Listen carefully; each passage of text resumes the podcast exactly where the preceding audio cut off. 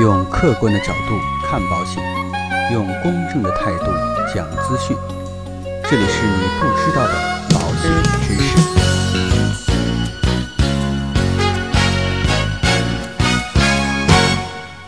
好，各位亲爱的朋友们，应该说啊，在经济能力有限的情况之下，怎么用更少的钱去换取更高的保障？这个呢，可能是很多在购买重疾险的朋友当中，首先要考虑的问题。因为作为重疾险，它的保费啊，相对来讲会比较高，保障时间呢，相对来讲也比较长。所以啊，我们在投保的过程当中，应该花费更长的时间去选择一份适合自己的重疾险。当然呢，重疾险的基本分类啊，分为消费型、储蓄型、返还型。不管你选择的是哪一种的重疾险，其实呢，对于重疾险的相关的内容和知识，你都需要进行详细的了解。那接下来呢，我就针对于重疾险选择的过程当中一些常见的问题和知识点，在这里呢，跟大家进行相关的解答。第一个啊，重疾险到底是保终身好还是定期好？其实呢，保险公司设立终身和定期的初衷，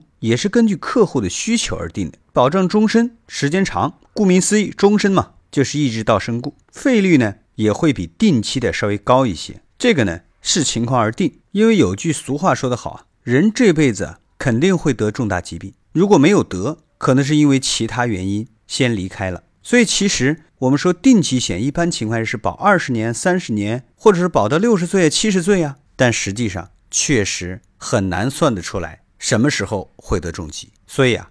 如果说经济条件允许的话，选择终身型的寿险肯定是最好的。那问题又来了，重疾险呢分为单次赔付和多次赔付，那到底哪一种更好呢？就跟刚才所说的呀，其实人的一生谁也预测不了未来发生的事情，重疾也是一样。虽然说一生当中得了大病，这个概率啊就跟是中彩票是一样，但是呢，有句话叫做屋漏偏逢连阴雨啊，没准呢这个倒霉的事儿。就被自己摊上了一次又一次，所以啊，在同等的价格之下，大家一定要注意啊，或者说在你能够承受的这样的一个价格的情况之下，多次理赔要好于单次理赔，有总比没有好，至少呢，保障会更多一些。那重疾产品究竟是分组好还是不分组好呢？这个呢，答案是肯定的，肯定是不分组要好于分组。什么意思呢？比如说啊，一百种重疾分组的情况之下呢，得了 A 疾病。那么就只剩下其他组的几十种重疾。如果是不分组的情况之下呢，